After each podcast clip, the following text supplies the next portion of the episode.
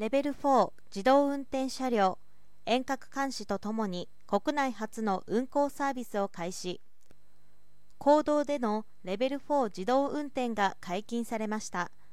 今年4月1日施行の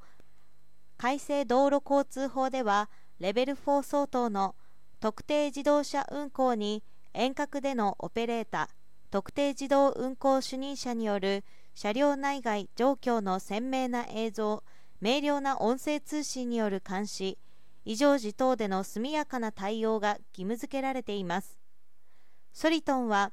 三層圏ヤマハ発動機三菱電機とともに5月21日福井県永平寺町で道路交通法に基づく特定自動運行を国内で初めて開始しました。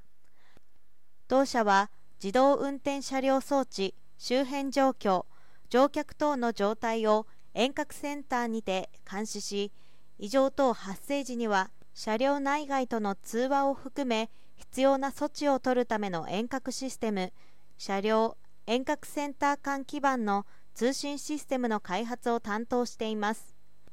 特定自動運行区間は永平寺3ロードの南側約 2km 運行は全コネクトが担う。遠隔監視のみでの自動運転サービスの実現に向けた取り組みを上記4法人が経産省から受託していて同庁によるレベル4での自動運転移動サービスの開始を目指します。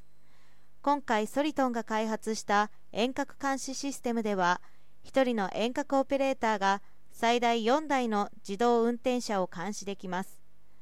さらに管制システムとの連動による効率的かつ的確な監視異常発生時における安全確保と所要措置の迅速化を図っています。車両から遠隔センター間映像音声データ通信システムはモバイル LTE4G3 回線を利用した多重接続およびクラウド方式の構成により高品質高安定を確保し映像通信の単遅延化も実現しました。通信リソースの削減と低コスト化を狙い正常な自動運転時には通信帯域を自動的に大きく低減させています。ソリトンは遠隔通信量システムについて今般の仕組みをベースに大型バスやトラックなど多様な車種への適用汎用化と遠隔運転操作機能にさらなる高度化を図り全国規模での拡大が予想される自動運転サービスへの展開を目指していく考えです。